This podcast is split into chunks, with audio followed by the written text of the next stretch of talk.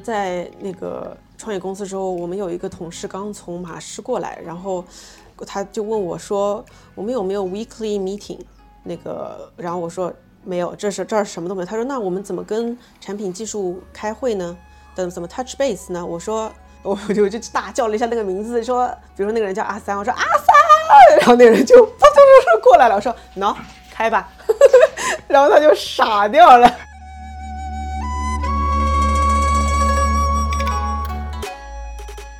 比如说像，即使像联合利华这样的公司，它有一套自己的培训体系，对吧？但是如果你不是一个真正去问很多为什么的人的话，就是，嗯，它这套东西，首先你应该问它背后的逻辑是什么。比如说联合利华的这个关于品牌的很多的东西，其实是建立在更加底层的学科上面的，比如说有一些心理学的东西，啊，有一些什么的东西，但是他也不会跟你讲这么底层的东西。所以，如果你只学了中间那一段的话，是有问题的。你其实也是不求甚解。然后，一旦不求甚解，你就很难迁移，对吧？就你在那儿是这么做的，然后你跑到一个新的公司自己做一个创业的品牌，你还能用那套逻辑，肯定是不行的。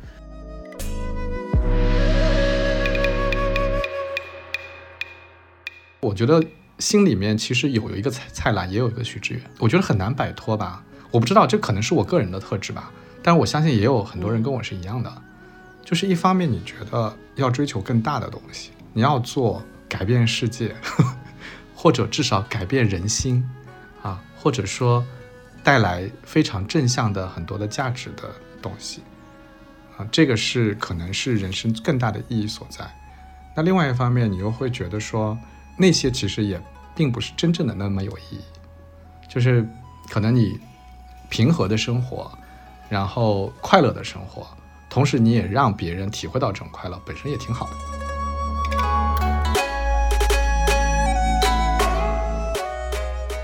还是刚才我们聊天的时候说到的一个事儿吧，就是具体做的事情，不管是营销的工作还是其他的工作，具体的做的事情只是个载体嘛。那个背后，如果穷其一生，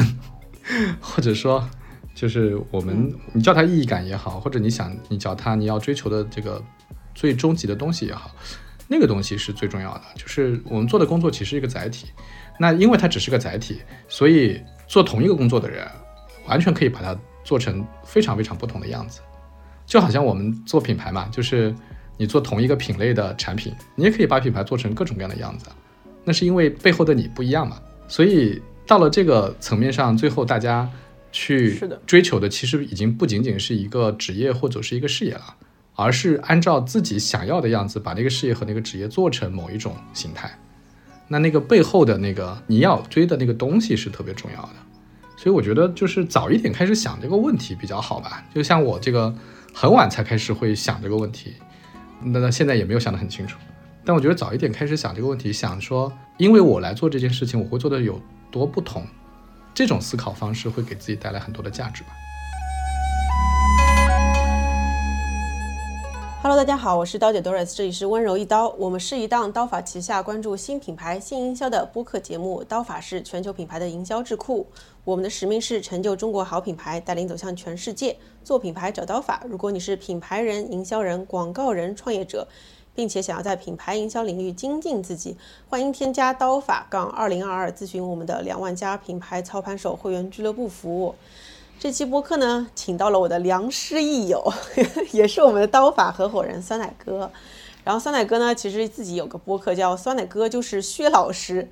这个播客他是主理人。然后呢，我其实这个温柔一刀的第二期播客，其实就和他做了一次串台。上次是他问我，这次是我问他，所以非常嗨。然后酸奶哥呢，我我们经常简称叫他奶哥，刀姐和奶哥。奶哥其实过去的经历我都不是特别了解，就是因为真的不太了解啊，真的吗？从来也没有聊过，对，所以每次播客都是一个趁这个机会能够深入了解另一个人的心灵的一个时光吧。要不奶哥你自己介绍一下自己吧。哦，好的，大家好，呃，我是酸奶哥。奶哥这个称呼，其实你知道最早是谁给的吗？谁？最早是最早是丁丁给的啊。你说那个钉钉那个 A P P 吗？对，因为当你在上面写我是酸奶哥的时候，它会默认酸是你的姓，所以它就会呈现出那个头像。如果你不放照片的话，它就会写“奶哥”两个字。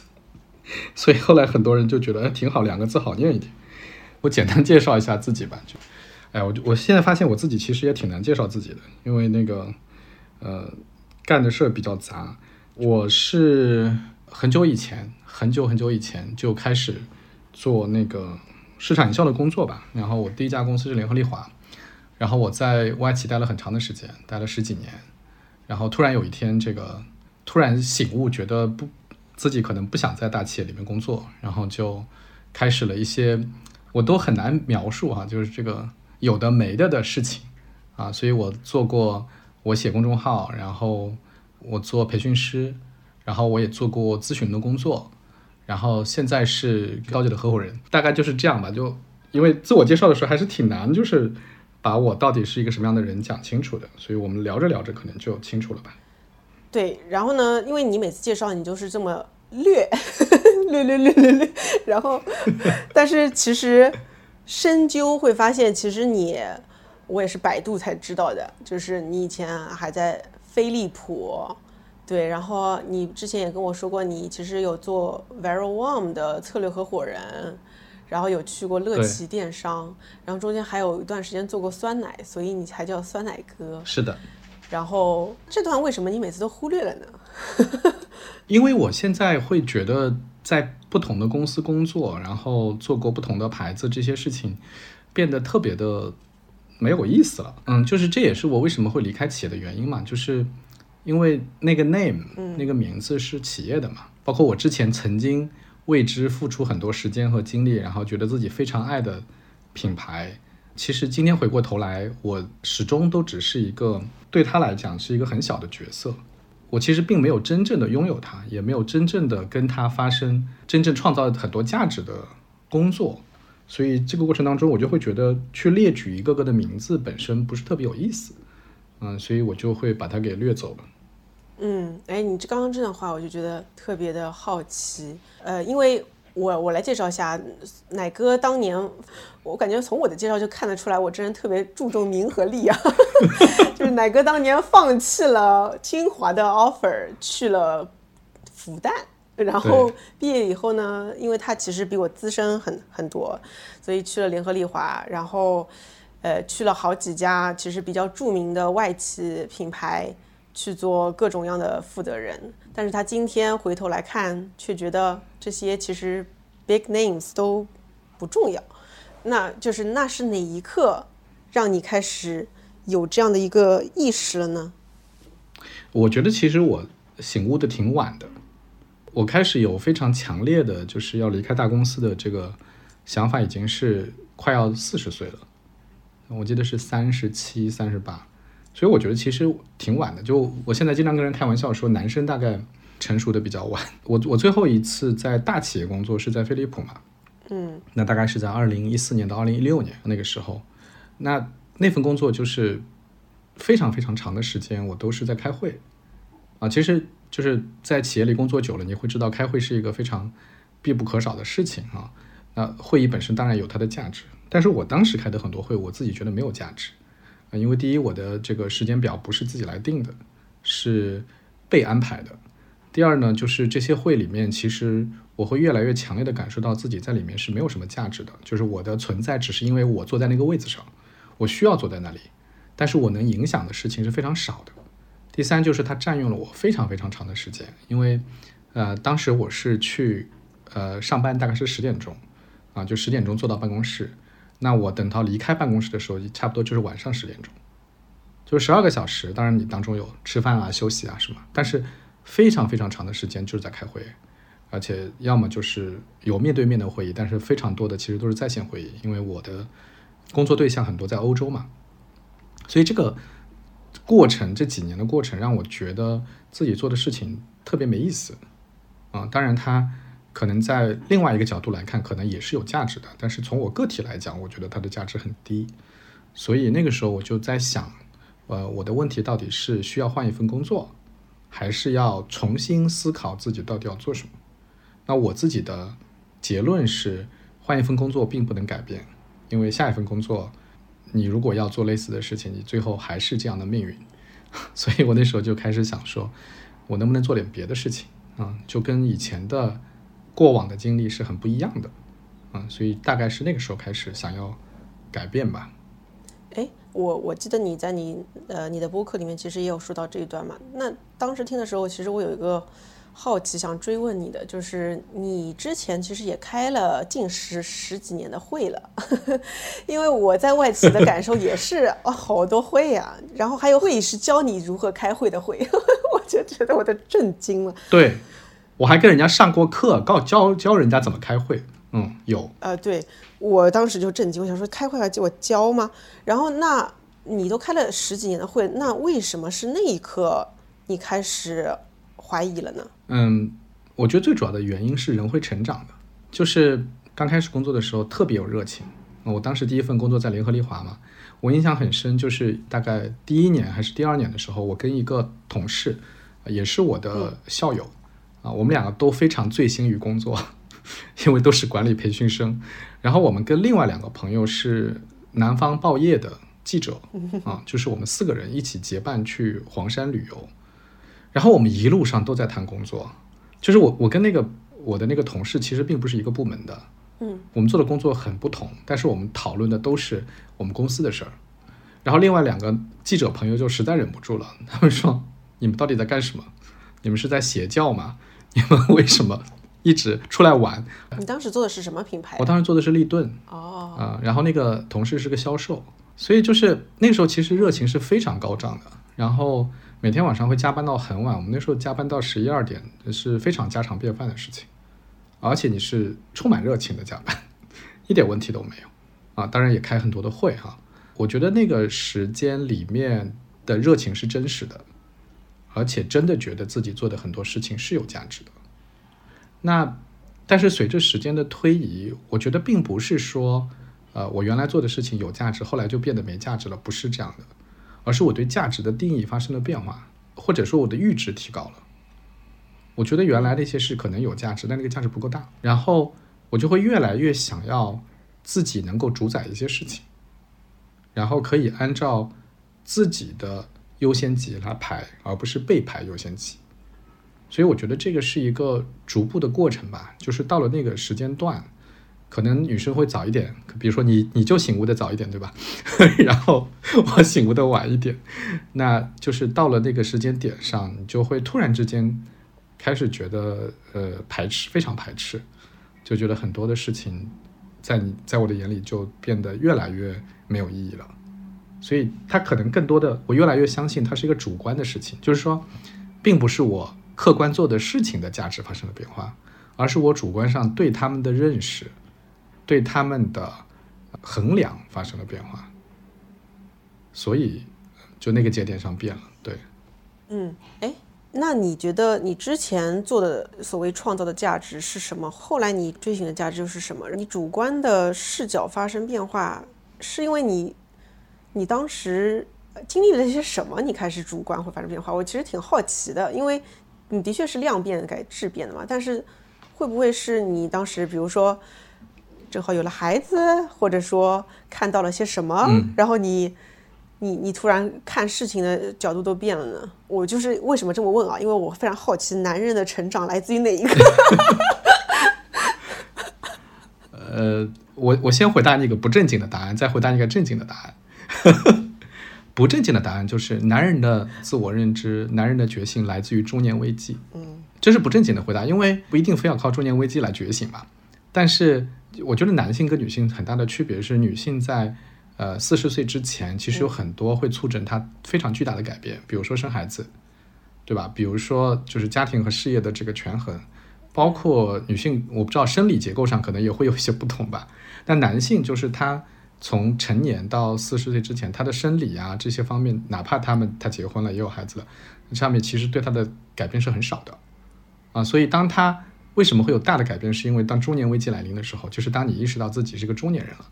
然后你你往后看跟往前看是非常不一样的，所以你可能会啊因此而发生改变啊。所以这个这也是我猜的哈。然后正经的回答呢，是我今天回过头来看，呃，这个十几年的变化并不仅仅是我个人的变化，是整个中国的，嗯啊、外企也好，因为我一直在外企嘛，还是商业环境也好，发生了变化。呃，为什么这么说啊？就是我刚开始工作的时候，虽然是在联合利华是一家大公司，但是我们当时服务的品牌是立顿嘛，其实才一个亿的生意，就很小的。然后我们当时在所谓的联合利华食品嘛，它也是一个相对来说比较小的业务单元，所以其实那里面是有一点创业精神的。就比如说，呃，就是层级感也不是很强，然后大家也比较愿意拼，也觉得生意在持续的增长，有很多新的机会发生，所以在这过程当中，你会觉得自己还是发挥了一些作用的。就你做一些事情，你是有成就感的。所以我觉得这个是当时作为一个刚刚毕业的学生，可能我的那个热情也很高的原因。但是随着往后面，比如说二零一零年之后啊，就是很多行业，包括我去的那些后来去的那些公司，其实都是很成熟的公司。然后它的业务也是很成熟的业务，整个当时的形势其实可能也是每年就是个位数的增长了。那到了这个时候，其实呃，当然还随着我层级的提升啊，比如说你原来是一个团队里的小伙伴，那你呃负责一摊事情，你能很明显的看到那个事情变化。但是等到你做了总监，再往总监往上，你可能更多的时候不是看业务的具体的变化，而是呃公司政治啊、团队里的一些事情。所以到那个时候，的成就感就下降了。你会觉得啊，我每天在搞些啥？我每天搞的事情好像跟业务也没啥关系。那跟业务没啥关系，那跟我个人有什么关系呢？好像也没有关系，你就是领一份工资而已。那那个时候，可能我自己觉得自己的这个价值也下降了。我觉得这是一个呃，除了我个体的原因以外的一个大的背景的变化。嗯，很有道理耶。所以那时候大概是一七年左右，是吧？对，一六年我离开飞利浦是一六年。啊，一六年，对，那时候互联网潮已经到了一个马上增长黑客要崛起的时候了。是的，是的，是的。所以其实是内因和外因同时驱动的。对，但这个就是我事后总结啊，我当时不会这么想，我当时是一个非常直观的感受，就是觉得，哎呀，我每天做的事情好没意思，对吧？然后我的人生难道就是这样子的吗？就会问这种问题，也没有答案，但是就觉得要改啊、大概就是这样。你刚刚说的时候，我就有一种很强的这个感觉，因为我最近也有很很深的这个感想，就是我们其实都是像一一条小船，然后飘到一个巨大的浪潮下面，然后在上面沉沉浮浮，然后我们中间很多的变化其实都是跟这个大环境有极大的关系，但本来其实心里是看看不到也感受不到的，但现在越来越觉得是有强烈相关性的。对，就是可能原来那个浪也比较小一点，然后呢，我们在的船又比较大，所以你你其实可能就觉得挺安稳的嘛。但是当这个浪变大了，或者这个船本身受到影响了，那其实也能感受得到，感受的会更来越来越强烈吧。嗯那所所以原来作为一个嗯品牌经理人，你觉得他中间创造的最大价值是是什么？呃，我觉得最大价值真依然是品牌本身，哎，就是当然，我觉得品牌经理人也分两种啊，就是我自己看到的，一种是偏业务的、偏生意的，比如说我进联合利华的第一个老板啊，现在他已经做得很大了，他现在好像是联合利华最 title 最大的，就是他是很生意人的，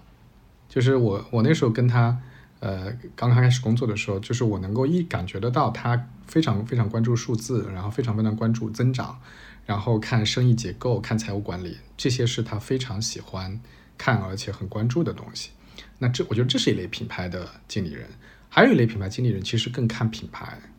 就是他们对品牌有一些非常强烈的情感上的联系。比如说我做的牌子，我就很爱它，我很难接受它出现负面新闻。当它遇到一些负面的东西的时候，会很难受，然后你会想很多办法去维护它，不管是你在业务上维护它，还是在个人层面去维护它，啊，就会有很多。然后他如果做得很好，你会有很有自豪感。我觉得这是另外一类的品牌人。所以回过头来，你说那个作为品牌经理人，那我自己觉得很多的品牌经理人可能是偏第二种的，就是如果我们讲他品牌经理人的话，所以他的成就感其实还是跟这个品牌牢牢绑在一起的。哪怕到今天吧，就是我记得我去年还是今年写了一篇文章，就是关于立顿的嘛，然后因为立顿被联合利华给卖了嘛，那篇文章被很多原来联合利华的人转，然后发到群里，然后我自己也在那个群里，你会发现，哪怕不是品牌经理人，哪怕是销售的同事或者是供应链的同事，他们依然会被这种文字扰乱心绪，啊，因为他们过去是在一个品牌系统里面生活的，他们爱这个牌子，就真的是有感情的，所以这种情绪上的连接，我觉得是非常强的。嗯，明白。那你你应该是偏第二种对吧？是的，我是偏第二种。但是你会不会觉得？但其实因为品牌经理人的话，因为其实我觉得一直要权衡的一个事情就是品牌的这个 equity，品牌的资产和生意的规模，其实是要一直平衡的。所以我一直以来都一直在思考这个事情怎么能够同时就是站着也能把钱挣了这个事情。我不知道你会不会。这么去想，嗯，我们我们开始讨论进入了一个专业领域啊，那个 那个就是是这样的，我自己对这个事儿的认识是，呃，真正能把生意跟品牌连接在一起的，其实是非常有创业者心态的人，而且从权力上，即使他在企业里工作，从权力职责上，他也能够把这两个并在一起来看，啊，就是我们所谓的品牌总经理吧，大概是这种感觉。但是实际上呢，就是尤其是大的企业，这两个类真的是分开的。而且我们看到，从能力架结构上讲，从职责范围讲也是分开的。这是为什么？我当年在联合利华的时候，联合利华就分品牌就分了两边嘛，brand development 跟 brand building，而且两边的这个能力要求都是不一样的。所以其实就是在大企业组织里面，它把它细化了，细化了以后，大家各自去钻研细分的东西。那如果是第二种人，他可能更多的钻研就是我怎么样把 equity 做起来，我怎么样让品牌被人 aspire，对吧？然后呃，怎么呃让人家愿意付溢价，更怎么样去建立情感连接，更多的看这个。那这个他就不直接跟生意连接。那另外一边可能就是更多的看，说我应该怎么样去卖更多的货，我应该怎么样能够让这个呃生意跟品牌保持同步的增长。那他看的更多的其实可能看渠道呀，看价格呀，看促销政策呀，所以的确是在职责上和能力要求上发生了一些分割。所以当时是 brand development，其实更加关注的是品牌本身的资产建设链接；brand building，BB 更加关注的是生意层面。对的。啊，原来是这样子。是的，而且这个事情很有意思的，就是说。在以品牌驱动的公司，比如说像联合利华这样的公司，因为品牌是它的核心嘛，其实是有鄙视链的。我我没办法说这个鄙视链对还是错啊。就是当时分开来的时候，你有一种很强烈的感觉是 BD brand development 要比 brand building 高级，而且这种高级是在公司的语言体系里面会出来的。就我印象非常深刻，当时总部 global 发了一份文件，他在里面打了个比方，他说。BD 就是做品牌 equity 那边，说他们就是诗人，他们是 poet，然后说这个 BB 啊 brand building 管业务这边是农民，就你能感觉到那个里面其实是有鄙视链的吧？就我觉得是有的啊，我觉得是有的。嗯，对，哎呦，因为我一直没有轮岗到 BB 过，我一直在 BD，所以我没做过农民。好遗憾哦。对，但实际上就是真正在 power 的层面，在权力的层面，其实是农民更有权利嘛，因为你管生意嘛，管生意就意味着管预算嘛。嗯，所以其实还蛮有意思的，就是组织里面的这种大的博弈，我觉得还蛮有趣的。嗯，哎，后来是不是联合利华把 BD 和 BB 又合了呀？对对对，所以就是这个事情蛮有意思，就是说，我觉得这是这是所有的大企业始终都会面临的问题。你是一方面你会觉得分工专业化协作是个能发挥每个人的所长的，但另外一方面，当你分开来，你又会发现没有人会对最后的结果负责，因为会陷入互相的推诿责任，然后会互相的，对吧？就是这个踢皮球，也会变得低效。所以我觉得这个是所有的组织。都会面临的两难吧，就是他在这里面要找平衡，所以这是为什么他组织结构一直变来变去的原因。那 BD 和 BB 合了以后，意思是说他们都要干互相干的事儿，是吧？是说他应该有一个总的负责人，就他内部肯定还是要分的，但是他在上面是要有一个人负责的，而且这个层面已经往下放嘛，以前是 global，那你往下放可能放到 China，对吧？然后你要放到什么？就是你得往下放，最后有一个负责人。其实这个事情很多公司都在做嘛，包括我后来在飞利浦，因为我在飞利浦工作的时候，我其实有点像，有一点点像这个 BD 啊，就因为我是管全球的这个产品创新的事情，对吧？我是跟荷兰的这个总部的部门沟通的，但是据我所知，今天他们也没有这样的组织架构了，就是它也变成了中国的业务领导应该要管到。要直接跟荷兰的产品部门打交道，然后要来决定中国的产品创新这些事情，所以其实大家都是这样，就大家都在这两种结构之间来回调整。嗯，我也给听众解释一下，因为我们以前是我是这么理解的，BD 是生孩子的，BB 是养孩子的，然后所谓分开来就是我们以前 BD 有一个老大，BB 有一个老大。BD 有一个 VP，BB 有个 VP，然后他们还要互相打架，大概就是这样。然后你说合并，其实就是 BD 和 BB 有一个共同的老大，是大概是这个感觉吧？对对，是的，是的。明白。哎，那我们既然一直在聊，就是做这些呃外企品牌的职业经理人嘛，那你现在觉得对于现在当下的年轻人来说，去这些外企去早期培训？还有没有这个必要性？然后或者在这里面，你觉得是就是他们如果在这里面觉得最大的能 get out of it 的是什么东西？嗯，这个问题其实过去好多年其实一直会被提起嘛。然后我发现我对这个事情的答案是在变化的。嗯，就是在一五一六年我离开了大企业的时候，那时候我也跟一些市场做 marketing 的。比较资深的同事在聊这个事情的时候，其实当时大部分的意见还是会觉得你早一点应该去大企业工作几年，然后接受一些所谓正规的培训，然后呢，知道一些 fundamental 的东西，然后呢，如果你还是倾向于要去更加有创业者精神的公司或者自己创业的话，啊，那才是一个比较好的路径。当时我也是觉得这么觉得的，但是到了今天，其实我就很难再有这么确定的答案了。因为我看到的趋势啊，就是如果回到我们消费品领域来讲，我自己觉得，首先你就业市场你很明显嘛，就是消费品企业能够吸引的吸引力在下降嘛。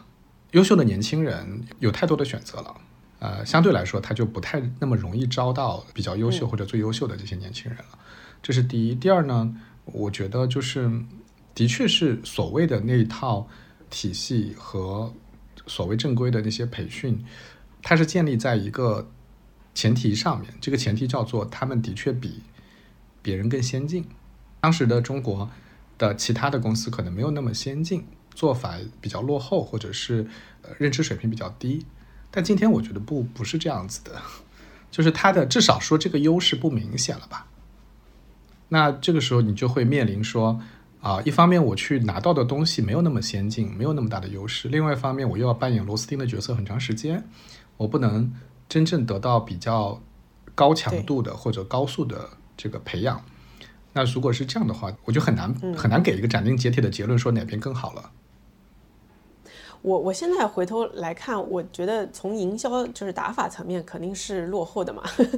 但是我始终非常感激的，其实它不是一个术层面的，更多是道层面的，就是一上来就给你对品牌的理解，品牌的所谓的克制。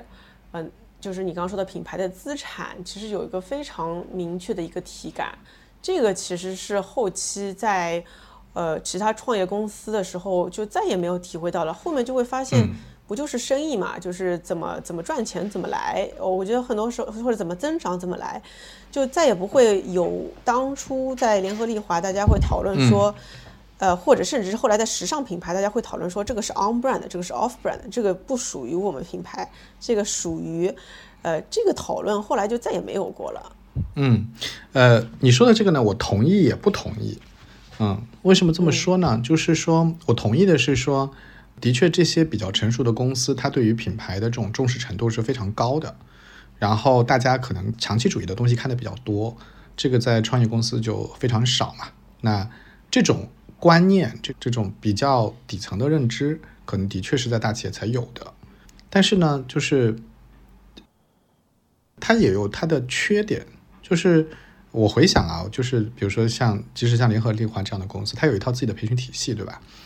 但是如果你不是一个真正去问很多为什么的人的话，其实你拿到的也是一套有点刻舟求，对，是有一套有点刻舟求剑的东西。就是，嗯，它这套东西，首先你应该问它背后的逻辑是什么。比如说联合利华的这个关于品牌的很多的东西，其实是建立在更加底层的学科上面的，比如说有一些心理学的东西。啊，有一些什么的东西，但是他也不会跟你讲这么底层的东西。所以，如果你只学了中间那一段的话，是有问题的。你其实也是不求甚解。然后一旦不求甚解，你就很难迁移，对吧？就你在那儿是这么做的，然后你跑到一个新的公司自己做一个创业的品牌，你还能用那套逻辑，肯定是不行的。所以这就是为什么我说有刻舟求剑的味道。但是呢，就是另外一个层面，我觉得跟倒不是品牌的问题，就是大企业的确有一些基本技能，我觉得是挺重要的。啊，比如说呃项目管理，比如说怎么样去高效的完成一件做事情的能力，其实这些我觉得今天很多人是缺乏的。就是你还记得前两天你给我看那个文件吗？啊，我首先我觉得他非常厉害，然后他写的也非常好，但是我一边看的时候一边在想，就是它里面有一些他觉得是实践出来的知识啊，就是其实是基本技能，就是其实是一些基本的认知。但是如果你没有在一个正规的大公司工作过的话，这些基本是的确没有，就是要靠自己摸索出来。那聪明的人会摸索得出来，然后如果你稍微学习能力差一点，可能就经常就一直摸索不出来。那这个当然，比如说它里面讲的这个就是市场机会的选择，你能举个例子吗？就是比如说你应该选什么机会？那他提出了几条标准嘛，比如说符合我自己的基因和核心能力。然后市场规模足够大，啊，然后竞争竞争对手比较少，然后什么？他大概总结了四五点吧。但是在我看来，这就是常识了。所以我觉得，就是如果在一个相对来说比较严谨的呃大公司里面，其实有很多东西是是会被事先会你是会有机会被练好的嘛。那这些也是还是大公司会有的一些优势。的确是啊，那个其实我觉得我回国以后。最大的一个感触就是，好像是没有常识的，很多东西是没有共识的，没有常识的共识。嗯嗯。那比如说，我们回到最开始你说到的这个开会这个问题，那你后来，你很多年后，你现在再去看说。为什么那时候会有那么多的会议呢？而且这个会议既然是无效的，为什么？但它长久以来却是存在的。那它本质是因为什么呢？我觉得大公司，大公司里面一件非常重要的事情叫做安全性。嗯，就是有有两个事情吧，我觉得跟这个有关。第一个是安全性，就是说，嗯，我们尽量少的冒险，因为我们公司已经很大了，然后生意已经很大了，我们不应该孤注一掷。而是应该充分的研究、讨论、决定，这样我们做出来的东西可能不会特别的惊艳，但是它不会出大错。大公司可能更多追求安全，那这个就需要很多人的参与、讨论、反复研讨，啊，动作会很慢，但是呢，安全性会提高。啊，我觉得这是第一个。第二个原因是因为在大公司做一件事情，并不是一个人能做成的，因为它分工很细嘛，所以它就需要多部门协作。而协作这件事情是需要反复沟通的，是需要把每个人的利益点拉到一起来，然后大家达成共识，并且承诺，然后并且真正的投入资源啊和时间来做这件事情，所以这个也需要大量的开会。所以从这个逻辑上讲，开会是必不可少的，是一定需要的。嗯，对，嗯，我非常认同。你看，这就是我前面讲的常识，就是就你会发现。啊，这很多基本的东西没有，所以就是，但即使是大公司，我我也就是大公司也分很多种，有的公司是这方这方面是很强的，大家相对来说高效一些，有很多公大公司，公司本身已经挺大了，但是这方面依然是很弱的，也有。嗯，对，我当时在那个创业公司之后，我们有一个同事刚从马师过来，然后。他就问我说，我们有没有 weekly meeting？那个，然后我说没有，这是这儿什么都没有。他说那我们怎么跟产品技术开会呢？怎怎么 touch base 呢？我说我就就大叫了一下那个名字，说比如说那个人叫阿三，我说阿三，然后那个人就扑通扑通过来了，我说喏开吧，然后他就傻掉了。我觉得挺挺逗的，然后其实挺挺，我觉得就是职业经理人，外企职业经理人出出来，然后到创业公司，其实是有挺长一段需要适应的时间的。对的，是的，所以其实我们也看到很多失败的 case 嘛，有成功，也有失败，失败的 case 挺多的。嗯，那我们我们到下一个，就是后来因为我知道你去了，呃，我不知道是不是就这一段去了 Verywarm 和还去了乐奇电商，其实是等于说跑到另一个。呃，不同的平台上去了，等于也想尝试一下乙方或者说是电商平台这种。那你当时切换这个角色的时候，你有些什么样的感触呢？呃，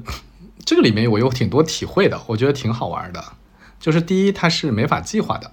就不像我以前在甲方工作，那你 OK，你做着这份工作，你想跳槽的时候，你会去搜索，对吧？去领领英上面搜索说我要做哪个工作，然后哪个公司看起来不错，我要去工作。你是在自己的计划里面的。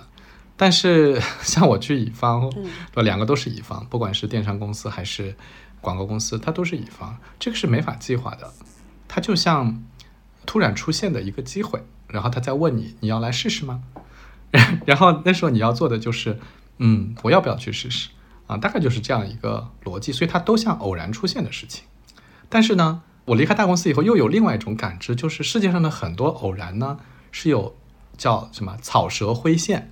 就是它是很多年前埋下的种子，就这这里面就是不得不让你有一种很奇怪的宿命感，我觉得挺好玩的。我去广告公司是很偶然的，是因为这个广告公司本来有一个策略合伙人，但是他又回到甲方去了，然后这个人我也认识。然后呢，是我在联合利华的时候的一个前同事，后来又在另外一家公司又做了前同事，然后我们已经有一段时间没联系了。但是他跟这个广告公司很熟，他就突然间来问我说，他们在找一个策略合伙人，你有没有兴趣去试试？就是非常随机的出现的这么一个事儿。然后我说，那我可以去试试，我也不知道我能不能做这个事情，啊，我只能去试一下。然后我就去了，结果试下来觉得很合拍，我也很喜欢，所以我就做了大概两年的时间。对，然后后面那个电商公司就更神奇，就是我为什么会去呢？是因为在去电商公司。之前的一年多，就一年多前的时候，呃，我因为另外一件事情认识了这家公司的 CEO。他当时其实找我是干别的事情的，但是我们 anyway 就见了一次面，也没有再聊。但是到了我离开广告公司的第二个月，他们突然来找我，跟我讲了一件是跟阿里的大数据有关的一个工作。然后我对这个非常感兴趣，然后说那我们要不也试试？于是他又是一个就是你试试看。然后觉得行还是不行，然后觉得舒服，觉得很喜欢，有意义，就继续做下去，大概都是这样的一个过程吧。嗯，那你你后来体验过了，待过了，然后那你对乙方广告公司也好啦，还是这个电商公司做数据相关的，你都是什么一种感受呢？嗯，呃，这个是很独特的体验，因为呃，我是有非常长时间的甲方背景的嘛。对。而大部分乙方公司的人其实没有甲方背景，所以我去做的时候，其实不光是我自己不确定，其实很多我的朋友也都觉得不确定性挺强的。他们都会觉得说，你做了那么长时间的甲方，你去做乙方一定是不适应的。嗯，但是实际上，当我尤其是第一家广告公司，当我开始进去的时候，我会觉得这个事儿实在太适合我了。就是嗯，怎么说？对它有几个方面吧。第一个方面就是说，我非常喜欢乙方公司那种我们去打仗了那种感觉。你在甲方是没有的，因为甲方就算是在真正的市场上在做竞争啊，在商战，但你其实是躲在总部里面的嘛，你并不是在前线的战斗人员。但是到乙方，你就是战斗人员，因为比如说你去提个案，你去拿个单子，那你就是冲在前面的。然后那时候我特别喜欢一种感觉，就是整个团队。好多人为了一个 case 在工作，努力了半个月、一个月，嗯，最后是你去把这个 case 带出去，然后你的努力决定了你能不能拿到这个 case，你的表现决定了能不能拿到这个 case。这有一种我我不知道怎么样去形容啊，但那种成就感是非常强的。嗯啊，我觉得这个是一个，就是可能追求个人成就感的话，啊，乙方的工作其实反而更适合。第二呢，就我甲方的背景非常有利于做这个工作，因为我们对话的其实就是甲方，而甲方已经习惯了跟乙方的背景的人对话，其实往往经常是语言不太相通。然后互相搞不清楚对方要什么，但是我作为一个前甲方的人，我是非常非常明确甲方要什么的，而且这里面觉得最有趣的，可能对所有的做乙方工作的人都是有启示的，就是大部分时候甲方对你不满意，并不是因为你做的不好，而是因为甲方自己也不知道要什么，所以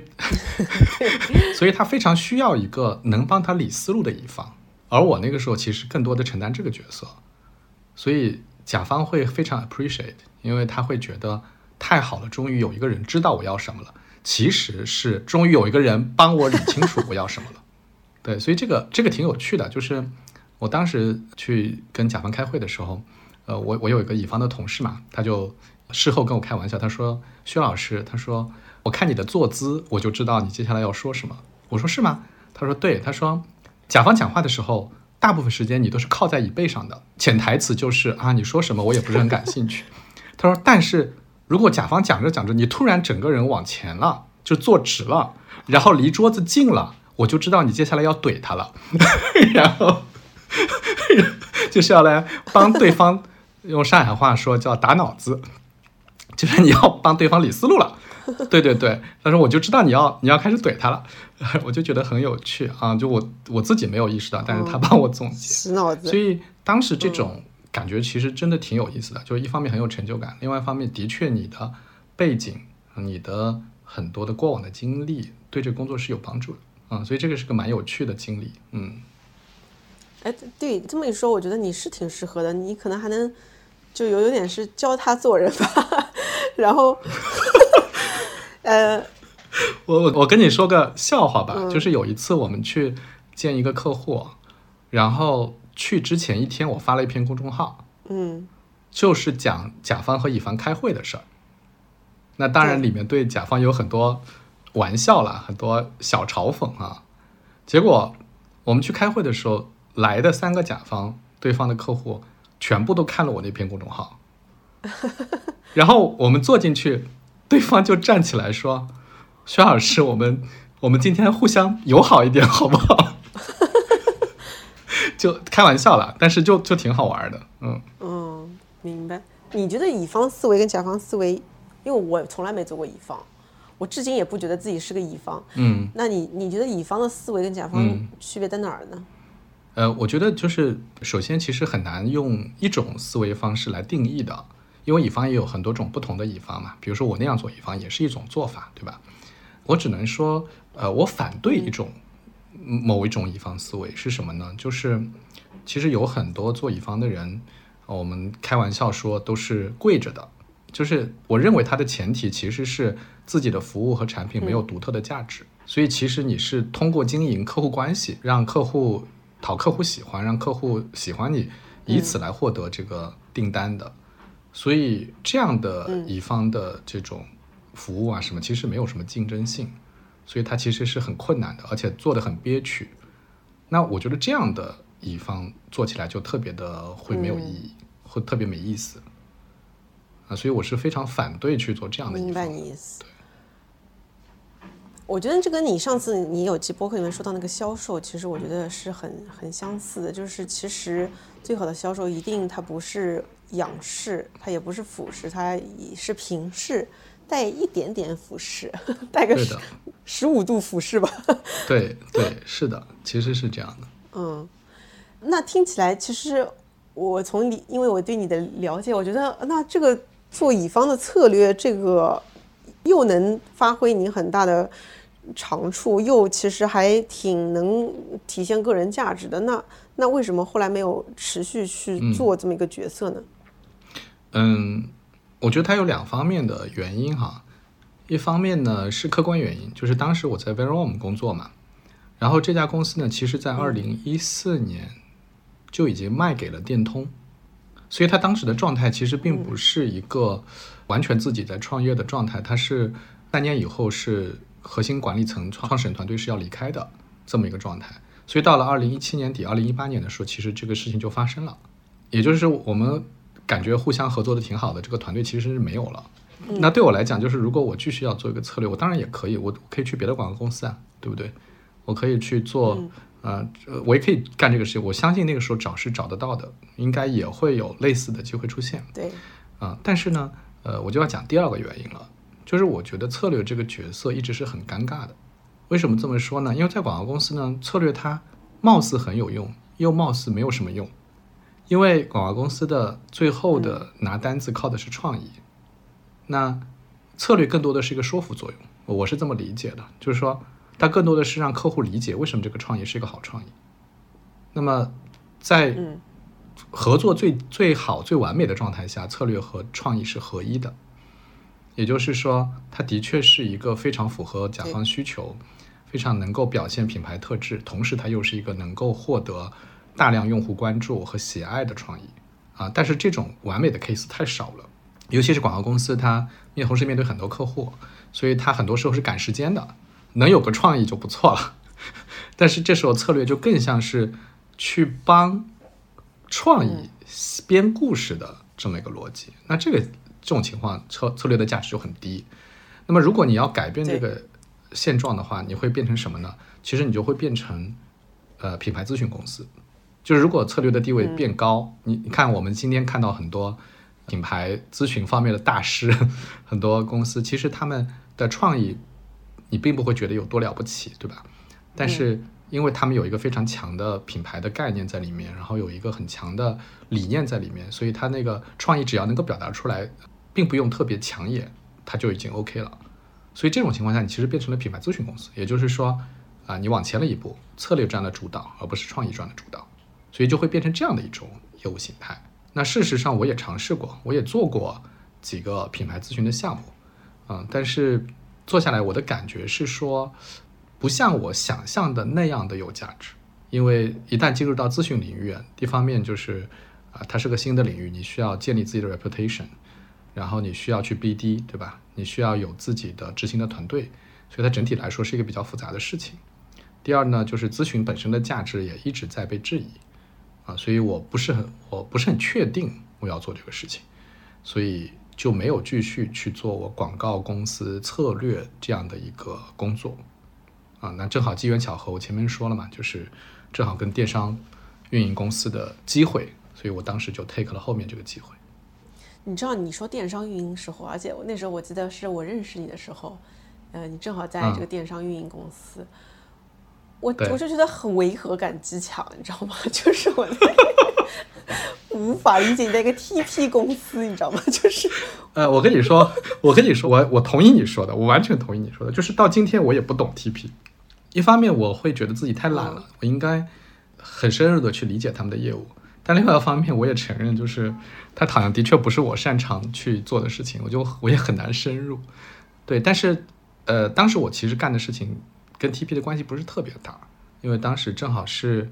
阿里在推它的大数据产品嘛，所以其实我去做的这一块事情，更多的是帮助品牌客户去利用阿里的大数据产品来为这个业务做赋能，更多的是这样的一件事情，它不是传统的 TP 业务。所以这个吸引你的地方是什么呢？哎呀，这个说起来渊源可长了。因为二零一四年我在飞利浦的时候，我们就跟阿里有合作。当时他们还没有成型的大数据产品，当时他们跟一家调研公司，一家全球知名的调研公司在合作，然后有一些原型的这个数据产品，然后想找一些企业来试用。所以当时我其实作为飞利浦的人，我就是跟他们对接的，所以我对他们这个是有了解的。然后我有一个很强的感觉，就是数据会在营销当中发挥非常巨大的作用。那么，二零一八年的时候正好有这个机缘，我觉得这是一个非常在前面的一件事情，就走在前沿的一件事情。我也很想去了解，啊，所以我觉得哎也挺好，有这么一个机会，我就我就 take 了嘛。明白你意思。哎呀，我感觉我们好像啊，就是我我现在我现在知道，就是为什么你是在你前面说接近四十岁的时候有这些想法，然后我是在。可能比较早嘛。我是接近三十岁的时候有这个想法，其实不是 早熟晚熟，真的是因为时这个时间点，这个互联网营销的变革时间点发生在的是这这个二零一四年微博微信井喷到二零一七年左右。这个增长黑客，再到二零一八一九，这个就是其实都是这几年发生的变化。之前其实是比较平稳的。对的，是的，之前其实没有这些事儿。对对，然后其实就是整个数字化、数字化驱动下的营销产生变革下，也产生了很多更多的可能，然后就会开始原来营销人的。我觉得我已经 plan 好的，我的一辈子 就是成为一个外企高管，然后空降中国，赚着美金，花着人民币，然后都被这个互联网给打乱了。是的，是的，是的。其实大家的这个职业发展轨迹都。嗯，都一下子变得不确定起来。嗯嗯，但是你最后最后你其实是选择了一条很有意思的路嘛，就是你后来变成了自由职业者，包括你也变成了混沌的领教。你后来是怎么考虑的呢？就 again 啊，就是就它不是计划的，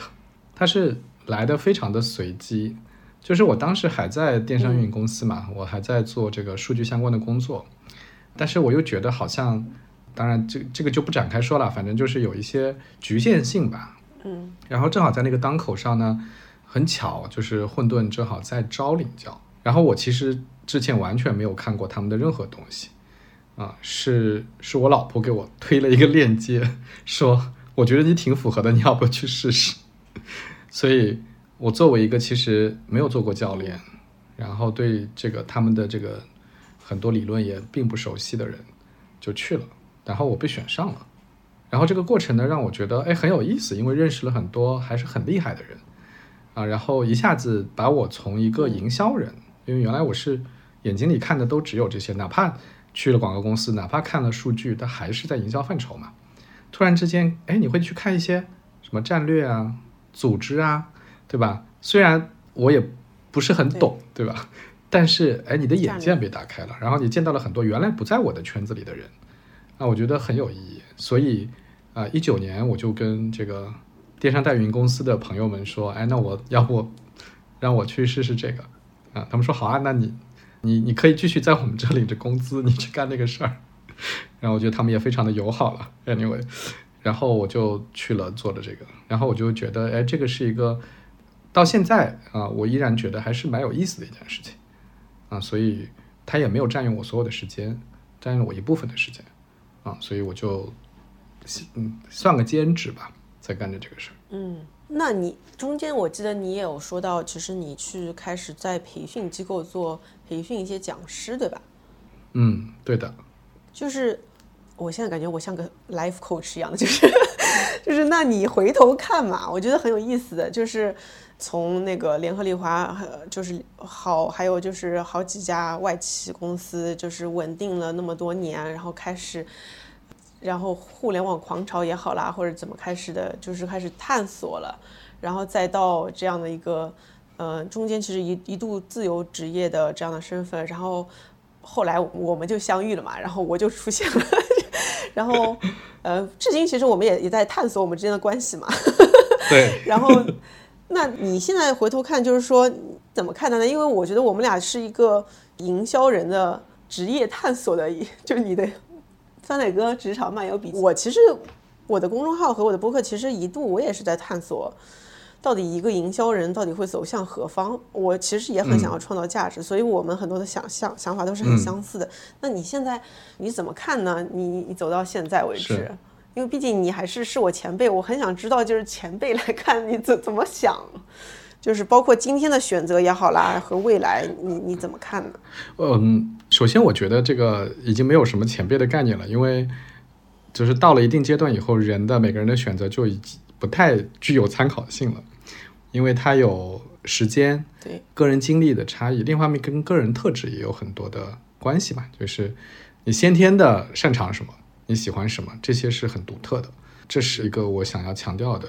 第二呢，就是我觉得其实营销人是一个很窄的概念，就是我现在越来越明白，就是营销人是我们自己给起的一个名字，其实不应该被它限制。我我想一时想不到一个更好的比方啊，但是它的背后的逻辑是说，我们其实肯定是作为个体，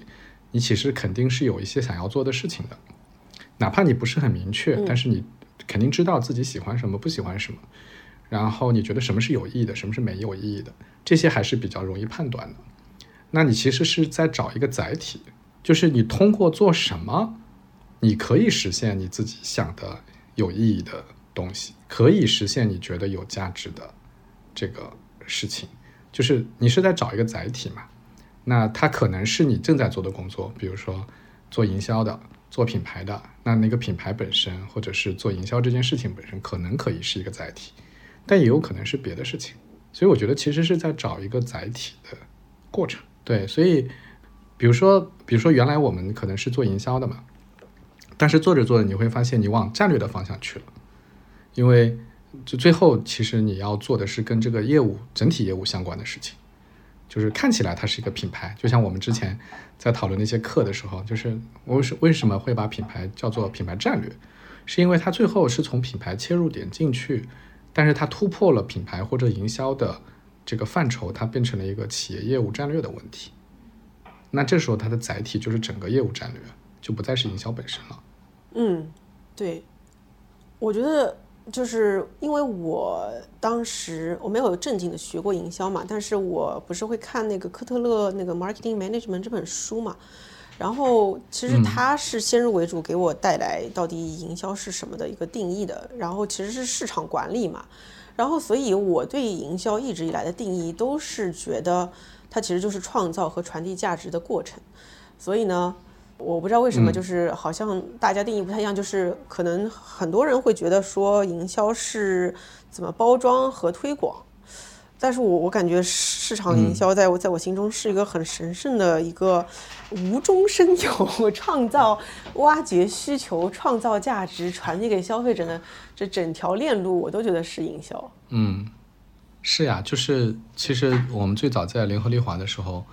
被教育的观念其实也是这样的，对吧？就是这也是为什么就是回过头去觉得，哎，他们给的培训还是挺好的，因为他从根本概念上从一开始就告诉我们说。就是世界是很大的，而不是非常窄的一个 function。对，所以那个品牌当时其实是品牌管理嘛，其实是品牌管理。然后第一步其实就是从 这聊到我们俩想聊明天聊的东西，就是你从用户洞察开始，市场需求开始，到建设产品开始。来，就是因为我我是从诗人部门 BD 开出发，所以都在教我的是怎么去洞察和创造好的产品，然后怎么去评估这个产品它的成本、它的 capex，就是联合利华的一些内内部术语。呃，我就我就觉得哇，这是营销吗？我我到底在学什么？怎么在学的是供应链啊？我的妈！是的。嗯，那那我再问回来啊，就是那作为自由职业的那段时间，你其实你也问过我嘛？因为我其实，在创业之前有六个月的时间，我试过自自由职业，我那时候天天特别作息紊乱，我我都不知道我到底该该干干嘛了。我想问你，你你做 freelancer 那段时间，你是什么一种状态？嗯，严格意义上讲，其实我并不是完全的 freelancer，就是完全 freelancer，就是说，嗯，你没有单位嘛。就是你是完全一个个体嘛，但你看我那段时间，我呃广告公司啊跟他们在合作，然后或者是在电商代运营公司，其实我都有个单位，就是你可以叫它是一个单位。那所以它其实是有一些业务是跟这个单位的业务是绑定在一起的，但是呢，我个人的这个工作的安排啊，这些是非常自由的，就是完全是我也不是每天都会去公司。然后很多东西是很自由的，所以我还不能算完全的自由职业者，啊，但是我之前也跟另外一些朋友聊过嘛，他们也聊过，就是说，呃，当你是完全一个个体的时候，其实有几点是比较 suffer 的。第一个就是你要非常自律，否则的话你就会很难安排，或者说很没有效率。第二是缺乏跟人的沟通，啊，因为就是你可以创造很多机会跟人沟通啊，但是因为你工作是一个人做的。所以就会你会非常少沟通，少沟通到一定程度，有的人就受不了，啊，所以，嗯，这两个问题其实我自己都是尽量去避免的。所以这是为什么？就是我的过去的这个安排，其实我一直说是个半个自由职业者，并不是一个完整的自由职业者。呃，可能也是更多的出于这方面的考量。嗯嗯，那你之前其实，在播客里也好，私下里其实也说过，说，呃，我们的终局一定不是打工。那你你对这句话的背后的想法是什么？嗯，其实这就 我前面开玩笑说中年危机这件事情，我我有一个 belief 啊，就是。嗯，我觉得人是一定要为意义而活的，否则的话，你就会变得非常的空虚而没有目标。那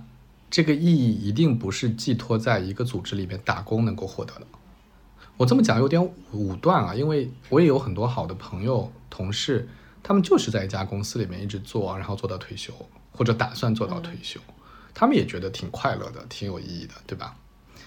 嗯。就是我我这么讲有点拿自己的观点强加到别人身上去，但是这个的确是我自己的感受，就是到了一定的阶段以后，你会发现，当你的大部分的时间和精力都是被安排的，而且做的那个事情最终的产出，其实你并没有直接的影响，我个人是挺难接受的。就我我觉得，当你就是不再是一个非常为温饱问题而。忙碌的人的时候，你应该有机会能够多想，嗯，干一点让自己觉得特别有意思，然后总觉得觉得做这个事情是是有意义、是很充实的，然后你觉得是很开心的。我觉得这个是是非常重要的，就是它远远胜过了有一份稳定的工作。所以从这个逻辑上讲，所以我就说，那终局一定不是打工，因为打工本身避免不了我前面提到的问题。嗯，所以你其实这里的打工的定义就是一个被安排的一个生活状态，对吧？对，因为你是跟随一个更大的系统的，你是被那个系统所要求的。嗯，明白你意思。你觉得一个比较理想的一个生活状态是什么样子？就是我问这个问题，是因为最近我跟我有好几个朋友其实都聊到，呃，因为我们毕竟是在一个。最近变化越来越多的 这样一个时代，我我我会发现非常有意思的是，过去大家都会在一个，就是因为有很多的红利在嘛，然后其实大家很少，尤其是在呃国内，其实大家很少会讨论所谓生活这件事情或者生活质量，我是没听到过，呃，大家讨论的都是怎么搞钱，怎么创业，呃，怎么搞，所以呢。这个是以前就是哪里哪里有赛道有机会什么的，其实都都都是这样的讨论。嗯，好像这个事情，呃，生活的或者一个完美的生活都跟这个资本是有很很有关系的。但是现在因为这个红利也没了，然后最近也开始大家都开始平接近平稳了以后呢，我会发现越来越多的朋友开始跟我聊生活了，说我想要一个什么样的生活。嗯，所以。我觉得这挺有意思的，这这 again 是跟大环境有关系的，所以我不知道你在这中间会有发生过变化吗？或者你现在觉得一个好的生活是什么样子的？就比如说我自己会觉得，原来我觉得创业是想要成就自己，嗯，或者成就他人也好，但是现在我比较现实一点，我是觉得自己的快乐还是很重要的。就是今天早上我在跟你聊。我觉得他他他一定要有意义，但他也要有快乐。就是我我觉得我不能接受的是，我要苦 非常苦了自己来，就是我觉得那种革命牺牲自己而成就伟大，这个我觉得这这玩意儿好好假哦。我是有这种，我是有最近有这样思考，我不知道你怎么想。嗯，我觉得你会反复横跳的，就是其实这个是不同的面嘛，就是。一方面，我们要控制自己的想要偷懒、想要快乐，就是忍受短暂的痛苦，想要获得一个更加有成就感、更加有意义感的这个东西。所以，这是为什么说，哎，有的人为什么很多人愿意吃苦的原因嘛？那另外一方面，你又又很容易，大家就会很容易去质疑自己追求的那个东西到底值不值得。我觉得，就这个反复横跳的这个事情，一定会频繁出现啊。然后回答你的这个问题啊，就是首先我觉得肯定是因人而异的嘛。然后其次呢，我我之前开玩笑说过，就是我的理想生活是什么样子。我的理想生活呢，我特别喜欢蔡澜啊，我不知道你读不读他的书，没读过。你看，所以我们的追求有很大的不同。蔡澜是一个特别有生活情趣的人，然后他特别能够欣赏生活里面的一些呃快乐的东西，然后他也比较少禁忌，就是他没有太多的框架放在自己身上。我很喜欢读他的书，是因为他的书就是很淡雅，也没有很强的东西在里面，但是他你就觉得读得很舒服啊。然后我那时候一直开玩笑说，我的理想生活是什么呢？就是像他这样做一个旅行美食作家，就是你会因为写东西还是我喜感兴趣的，然后我又觉得吃好吃的啊，然后去有意思的地方经历啊，这些本身也让我特别愉悦啊，所以能把这两个事儿结合在一起，就是一个旅行美食作家了。把这种连在一起呢，我觉得第一它会让我很愉悦，第二它会呃让我觉得我还是有产出的，就是我还是在做一些东西，然后这些东西的确也会被人喜欢，然后大家觉得有价值，啊所以这个是一个我开玩笑的时候一直会说的，是一个理想生活的状态。那为什么不呢？好问题啊，呃，我觉得他像 你不要聊完就第二天他离开了我，这都没事。没有，我觉得他像个退休计划，他像一个退休计划。嗯，他的确很舒服，但他像是一种，我呃这么讲可能不是很合适，像是一种自我放弃。就是呃，你如果看过那个许知远十三幺啊，许知远在十三幺里面采访过一期蔡澜，我觉得它里面那个问题问的很有意思，就是你知道十三幺经常被人呃诟病，就是说觉得许知远有一种。非要别人的想法跟他一样，非要追求人生意义感的那种那种腔调哈，就是他在里面一直反复去问蔡澜一个问题，蔡澜带着他在那个香港吧，应该是在街头吃各种好吃的啊，然后然后他就他就一直不停问他你的意义到底是什么？对对对，真的就差不多就是像他可能不是原话不是这样，但他一直在问，就是说你看你是也很会写东西，也很有才华，然后你也曾经有非常有态度，你咋就最后就？这么悠闲的生活了，大概是这么个意思啊。他就反复想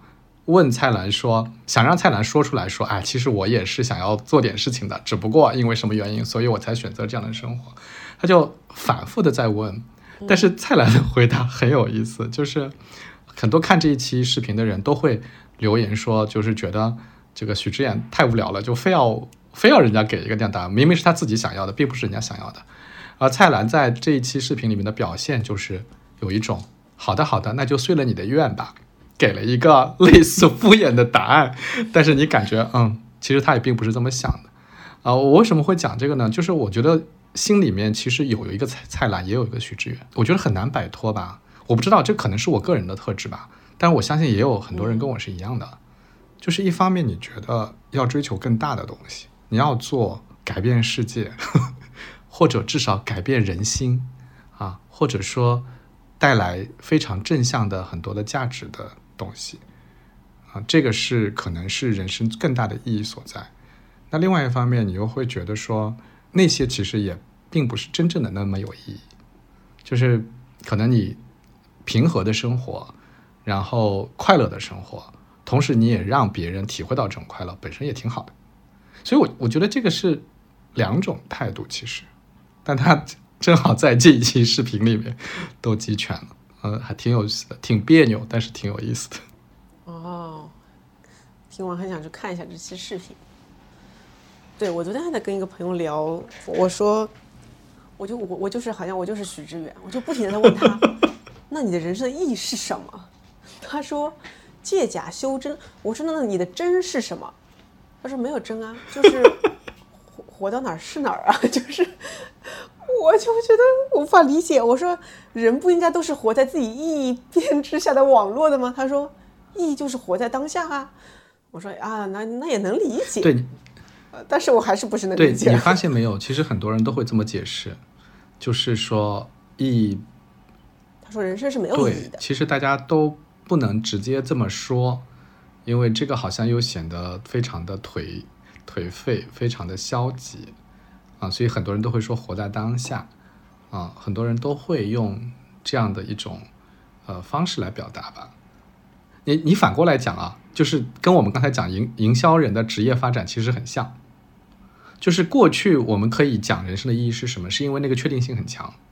而今天，昨天你觉得有意义的事情，可能今天就觉得没有那么有意义了。然后很多曾经很坚实的意义感，今天是很容易被消解掉的。所以在这种情况下，变成转而寻求 being，对吧？就是这个大家讲 being，追求说当下的感受啊，这个好像更把握得住，更可靠一些。啊，我觉得也挺无奈的，但是我也不知道有什么新的解法啊。但这个好像是很多人的解法。嗯，那这件事情回到品牌，其实我也我也在想说，其实本来在我看来，品牌就是意义的实体展现嘛。就是在我心中，好的品牌其实是意义的实体展现。但是当下，其实大家对意义感的它底层基建，其实都已经觉得有点被。不，就是原来很长久、很很稳固东西都都不稳固了，包括，我算了，还是不说了，就被禁禁了不太好，就都不稳固的时候，那品牌的它土壤就是不稳，它不稳了以后，呃，其实国外其实有一段时间什么有什么 no logo 啊，或者是 brandless 啊这样的一些出现，其实都是在说，对，那就不需要品牌了，那就是单品逻辑。我觉得也这个事情，我也最近在想，哎，也也挺有意思的。就包括现在，有有些人跟我说，他的小红书策略是，或者是抖音策略是一品一策，就是每个品每个单品都有它不同的策略。其实品牌的这个意义感就越来越少了。嗯，我觉得这也是我我也有一些小小迷思吧。嗯，你知道我我最近有一个，我也不知道为什么我们聊天聊得这么那个深刻，然后。我我我最近有一个很强，就这两天我有个很强的感受，因为我国庆出去玩了几天啊，然后我就意识到，就是今天中国很多人的财富和时间是大量的富裕的，哪怕在就咱们这个防疫政策比较严格的情况之下，只要有机会，你会发现外面消费的人，然后各种各样新的消费形式依然在层出不穷的出现。就我觉得它背后的原因是因为大家太需要 Q time 了，大家太需要消费了。就是从个体的角度来讲，我一开始的时候是不是很想得通的？因为如果我闲下来，我还是挺愿意读书的，我还是挺愿意学习的，我还是我越来越意识到，其实绝大部分人需要的是 Q time，他的时间是多出来的。然后当然 Q time 有各种。Q 的方式啊，就是最便宜的，就是刷抖音，所以这是为什么抖音对吧？七八亿用户，然后日活，然后每天每人要刷两小时，嗯，因为这是最便宜的消耗自己时间和娱乐的方式了。当然，稍微有钱一点，可能就会有其他的方式，对吧？包括露营这么火，包括很多的东西。就我觉得这个是一个人类可能就一直一定需要这些东西。而这些东西往往不是那么物质的，它是，呃，精神产品，就是大家需要的是 Q time 是精神，不是说我 Q time 就吃顿饭就行了，是我要跟人聊天，我要从事一些娱乐活动啊什么的。所以在从这个逻辑上讲，我觉得人类真的是意义动物，就是它需要一些东西来把这些空白的时间和空白的思考大脑的空间填满，它需要东西来填的。所以人是需要这些东西的。我觉得他们。呃，不是他们，是我们非常的需要啊，所以它是不会这种需求是不会消失的，只不过就是可能过去那种一个大的显而易见的理念，可以在很多人当中得到拥护，我觉得这种可能越来越少了。感觉我们把那个话题就摁在这里也挺好的，就感觉越聊越深了，再再深刻下去，感觉简直要。要开始聊哲学了，我们这个是不是会太散了？就是我也不知道聊了什么。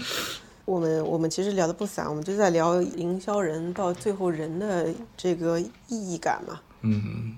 这一期标题叫“营销人或营销人的意义感”。哎，不过话说回来啊，就是营销人意义感这件事情，我觉得是有正负两极的，就是正面就是。我们要传播价值，要给予意义，然后这种意义是让人觉得充实的，让人觉得愉悦的，啊，那我觉得是很正面的。然后我觉得另外一面其实是呃一直被人诟病的营销的一个反面，呃消费主义也好，或者是玩弄人性也好，消费主义啊，就是就人人有很多的欲望嘛，这些欲望其实都是很容易被满足的。嗯，有很多方式去满足这种欲望，而这种欲望本身并没有太多的好处，就是它只是只是纯粹的消磨时间，并不带来真正的价值的提升。呃，这种营销其实也挺多的嘛，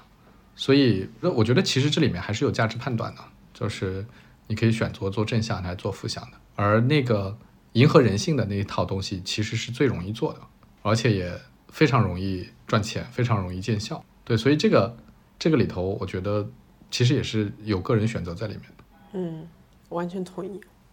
好的，那最后，嗯，如果你现在想要给二十几岁、三十几岁，嗯，年轻人，就是各种样子的人，我如果是他们是对营销、对品牌感兴趣，或者想要从事这个行业的话，你觉得你会给一个建议是什么？哎呀，就是现在给建议其实很有风险，就是很显显得显得爹味很足，你知道吗？尤其是到了我这个年纪给给建议，嗯、我觉得还是刚才我们聊天的时候说到的一个事儿吧，就是具体做的事情，就不管是营销的工作还是其他工作，具体的做的事情只是个载体嘛。那个背后，如果穷其一生，或者说就是我们你叫它意义感也好，或者你想你叫它你要追求的这个最终极的东西也好，那个东西是最重要的。就是我们做的工作其实是一个载体，那因为它只是个载体，所以做同一个工作的人，完全可以把它做成非常非常不同的样子。就好像我们做品牌嘛，就是你做同一个品类的产品，你也可以把品牌做成各种各样的样子，那是因为背后的你不一样嘛。所以到了这个层面上，最后大家去追求的，其实已经不仅仅是一个职业或者是一个事业了，而是按照自己想要的样子，把那个事业和那个职业做成某一种形态。那那个背后的那个你要追的那个东西是特别重要的。所以我觉得就是早一点开始想这个问题比较好吧。就像我这个很晚才开始会想这个问题，那那现在也没有想得很清楚。但我觉得早一点开始想这个问题，想说因为我来做这件事情，我会做的有多不同，这种思考方式会给自己带来很多的价值吧。啊、我觉得你说的特别，我特别深有感触，因为我我觉得我就是一个一个事情想不通它的意义，我就我就不会干，然后而且我感觉我有时候要给自己编一点意义出来了，就是我觉得如果没有意义，我就我就快要活不下去了。就是举个例子，就算是扫垃圾，我也会给自己编织一个意义，叫我是在练习自己如何能够肌肉记忆或者什么之类的，就是我我都会想要把这个东西其实是为了达成什么的，我感觉我其实挺目的导向的，呃，所以有一段时间有人说我戾气特别重，就是我我得全想清楚这事儿是为了啥，如果没有明确的目的，我就会失去意义。然后包括我去每一家公司，我都会非常清晰的想清楚我在这儿要得到的是什么。当我离开的时候，我没得到这些的话，我觉得，呃，我会浪费了我的时间。我就觉得人生好短暂，我一定要，我一定要每一每一分钟都想清楚，我这是在在我的人生计划中。所以我昨天给你看刀法五十年计划，我是现在的这一对呀、你你我在想上来就是五十年，一定是是为了我这个，为了我要达到什么，所以这个痛苦都是值得的。我就感觉我在自我麻痹。哎，但是回你一下，我觉得即使那个就是你刚才说的那个意义感是要编织出来一些意义感的，呃，我觉得也比没有意义感要强。往某个程度上说，很有可能，所有的意义感都是虚假的，都是虚幻的，这这是有可能的。可能很多人终其一生追求的那个意义，可能也呃并不是那么笃定，或者说并不是他最终他觉得，或者说别人觉得最正确或者最准的一个意义。但是我觉得这不重要，你只有在不断的追求这个意义感的过程当中，你才会觉得这个是有价值、有意思的。就哪怕你过了一段时间，哎，否定了自己，说，哎，我当初想的那个意义其实是不对的，我要追求新的。但我觉得这个也比没有强，没有就真的，很，行尸走肉哎。我我今天还在开玩笑，就是我觉得今天我们好多人都是工具人呐、就是一半的时间是工具人，没有个很多个人思考的，就是很被动的做的事情；还有一半时间是电池人，就是在为算法，在在为算法，在为什么贡献自己的时间，这个真的就很没有意思哎。就是如果但凡嗯一个人想要追求一点意义，不管这个意义是他自己编出来的，还是真的他充分的相信的，他都可以借此摆脱这两种比较悲催的呃状态。对对对，我我我我也我也是觉得，我就我很喜欢那本书嘛，我不知道你看过没有，你可能不会看，叫什么？就是《清醒的活》，你看过吗？清醒的活就是《沉浮实验》的作者他写的一本书。，OK，我没看过。我感觉我看的书都比较浅啊，你看的都是什么资质推荐？那也没有深刻到哪里 去，被讨厌的我回头也去看一下。我这两天不是在跟我老公讨论嘛，我们就会意识到一件事情，其实就是一直其实是不清醒的在活，就是就是迷迷糊糊的，好像在做，但其实你回头一看，你发现说那几年就刷过去了。其实你压根儿都没有很，比如说很清醒的去看我们之间的关系到底是什么状态，然后和对婚姻到底是怎么去思考的，我们的这个关系到底是什么，其实是没有的。然后，然后我老公说，他说，他就说就像玩德扑的时候，你那个小筹码其实会算半天，你筹码一大，你那个 all in 你其实是都根本都没想过，你就直接推了。然后，所以他说，在人生重大决定上，其实很多都是就是一个冲动就下下注了。然后，其实你你回头来看才会发现，哇，原来我推了这么大的筹码下去啊！嗯哎，但是就追求清醒是个过程嘛，对不对？就是你其实永远无法做到最清醒嘛。对，你觉得那怎么什么时候人？所以就回到我第一个问你的问题嘛，就是你觉得什么时候会会让一个男人清醒？我是会让一个人 会让一个人清醒，因为我就我是觉得不撞南墙不死心，就是一定要碰到一些挫折才会清醒的嘛。我觉得这个是我，我觉得只能说这样这么说啊，就是作为个体，你可以追求清醒，就是你可以多一点思考，你可以强迫自己多一点思考。人毕竟是一个有限的动物，就是你再怎么思考，你也是有非常多的局限性的，你一定有很多东西想不到，然后事后还是会后悔。只能叫尽人事，听天命。我我我只能这么来看这个问题：是，尽人事，听天命。对。我们是聊的都聊到这儿了，那 因为酸奶哥对爱情也有很多的思考，那我们就快问快答吧。好的，来吧。哎，其实我们私下也有讨论过哈，就是你觉得最好的亲密关系是什么样的？嗯，我觉得最好的亲密关系就是两个人是亲密无间的生活伙伴，哎，life partner，人生伙伴，嗯，就是你有共同的目标，然后有为之共同行动，啊，就是大家一起行动，为那个目标前进，啊，有有同样的人生观、价值观吧，我觉得这个是比较完美的亲密关系。嗯那你觉得什么样才是爱情呢？哎呀，这个这个话题可大了。就是我觉得简单来讲，我觉得爱情是一个呃生物化学问题，就是就是荷尔蒙嘛，然后就是你在这个人身上呃有不同于其他的感觉，然后你就非常想跟他在一起，然后因为跟他在一起觉得非常的快乐，非常的满足。我觉得这个是是一个阶段性的东西，就是它非常难。也不是非常难，是其实基本上无法持久，所以要把短暂的爱情及时的转化为人生伙伴关系，大概是这样。嗯，但是你如果是人生伙伴，听起来就是非常的像战友嘛，那我觉得也是对的。但是你始终是需要一些爱情的吧？那那又亲密了，又没有神秘感，没有爱情了，那那怎么办呢？嗯、所以 你别跟我说自己解决。呃，就是上次我跟你讲嘛，就我觉得这个有点玄学，就是我觉得就是 life partner 这个事情比较好解决，对吧？大家是不是有共同观念，有共同的价值？我觉得这个有共同的目标，我觉得这个相对来说还是好解决的。然后这种爱情一样的感觉，这种吸引力，这个事儿非常要看双方的，我没法解释这个问题，我没法回答这个问题。嗯这是个玄学问题。那你觉得如何平衡个人利益和家庭利益呢？个人利益和家庭利益，个人利益和家庭利益会冲突吗？就比如说，你可能个人有时候会想要一些自由啊，或者想要一些你自己想做的事儿啊，跟家庭可能是有一些嗯矛盾的话，比如说家里人想你多带娃啊这样子。我觉得大前提就是，当你想要有一个稳定的家庭的时候，你就接受了一个契约，这个契约叫做你要为此做出牺牲。就这是我觉得婚姻双方都应该有的认识。如果没有牺牲和妥协，婚姻是不可能稳定的。嗯，因为毕竟是两个有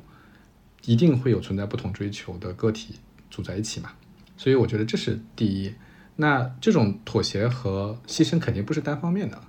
肯定是双方的。那他的大目标一定是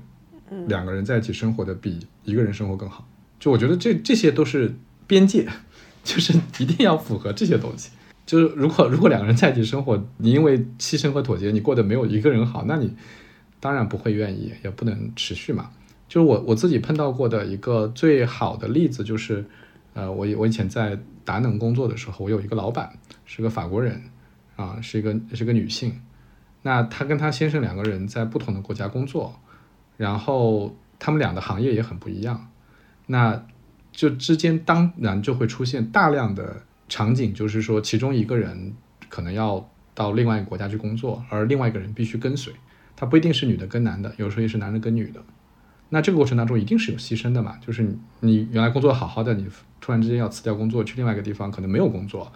然后慢慢的开始在找工作，然后再去适应。但是我觉得就是他们处理的非常好，是因为首先他们就坚守了刚才我说的原则，就是第一就是这是个互相牺牲和妥协的过程，就永肯定不是一个人永远都是一个人在追求他的事业成功，而另外一个人完全是跟随性质的，这做不到。所以事实上他们俩之间就是有时候这边有时候那边。啊，我觉得第二就是说，依然是有人生的家或者家庭的共同目标的，就是比如说他们会有计划说，我们在物质收入上要达到一个什么水平，然后我们将来最终会要回到哪里去生活，啊，这些他们是有共同目标的，啊，所以这个是我看到过的最好的 case，就是我没有看到他们因为这种变化而呃导致这个冲突或者裂痕，啊，反而我看到的更多的是因为这种。貌似是牺牲和妥协，但实际上最后带来了人生体验的充实。就最后大家都觉得挺好，就是我们，呃，因为对方换了一个地方，而我体验到了更新的东西，我能够充分的认识到，或者说承认这种变化本身带来的积极的方面。啊，我觉得这种呃关系可能是比较健康的吧。嗯，明白。那那我觉得差不多。然后最后就是用一句米娅总很喜欢推荐我的一本书《爱的艺术》里面，她说，她觉得两个人爱是一起在创造一门艺术。我最近越来越觉得这个事情还蛮有道理的。哎，你我发现你越来越感性，你你觉得我越来越感性？我我以前是这么不感性吗？反正我的认识是这样的。可能只是你之前跟啊，我，不熟吧。好的，好的，我还要充分认识你，嗯，其实我是个很感性的人。我还需要，我还需要充分认识，嗯，好的。就是底层是理性的，但是在上面基础上是很感性的。嗯好的，那我们是不是就这样了？好的，那今天谢谢酸奶哥做客温柔一刀，我们从营销人的职场漫游聊到了最后对婚姻和爱情的理解，好像这两个没有任何的关系，但是呢，就算是个加餐送给大家吧好。的，谢谢刀姐，拜拜，好，拜拜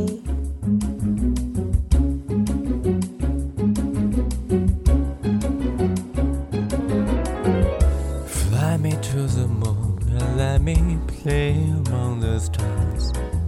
Let me sing where spring is like on Jupiter and Mars. In other words, hold my hand. In other words,